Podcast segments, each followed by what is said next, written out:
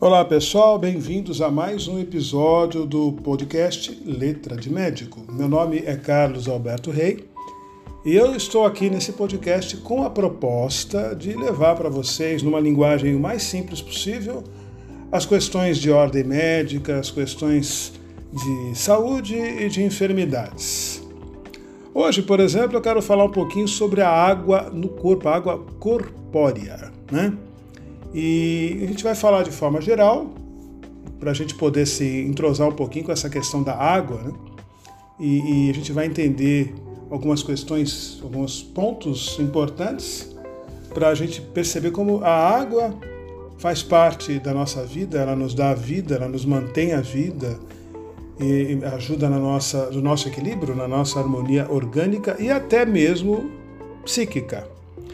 A gente precisa saber que aproximadamente metade do peso corporal é composto por água.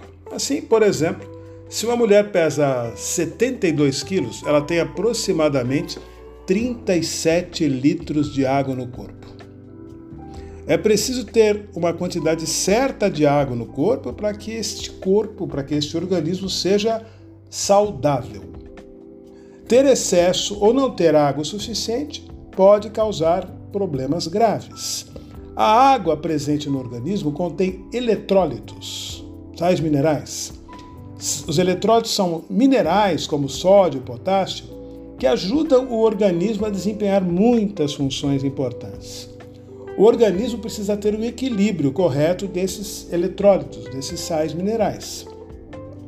O organismo trabalha no sentido de manter constante a quantidade de água e de sais minerais no sangue. Transpirar, vomitar e ter diarreia fazem com que a pessoa perca uma grande quantidade de água e de sais minerais rapidamente. A desidratação é quando não há água suficiente no corpo. O excesso de água no corpo se chama hidratação excessiva ou hiperidratação. Quando o corpo precisa de mais água, o cérebro gera um sinal indicando sede.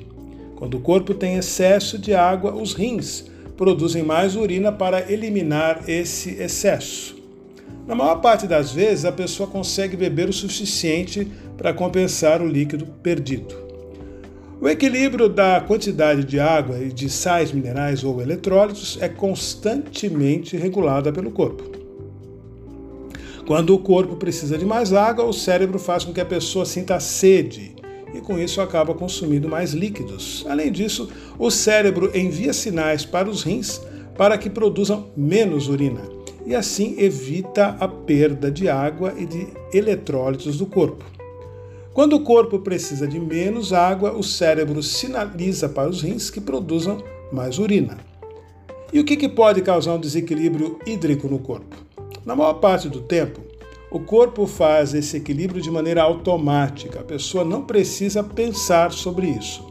A pessoa não precisa se forçar a beber quando não está com sede. No entanto, se a pessoa perder uma grande quantidade de água muito rapidamente e não tiver uma forma de repor, isso pode causar problemas e, além disso, algumas doenças que afetam o cérebro ou os rins podem causar um desequilíbrio de água e de eletrólitos no corpo.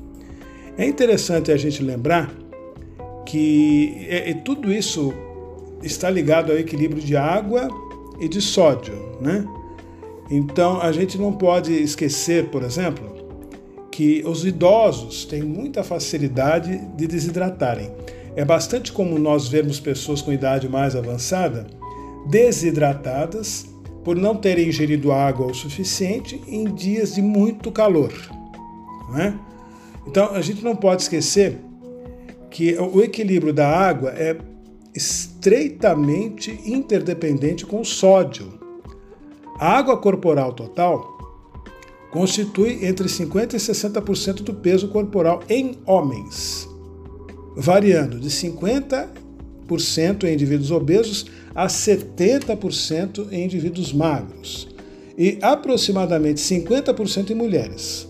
Quase, quase dois terços da água corporal total estão no compartimento intracelular ou dentro das células.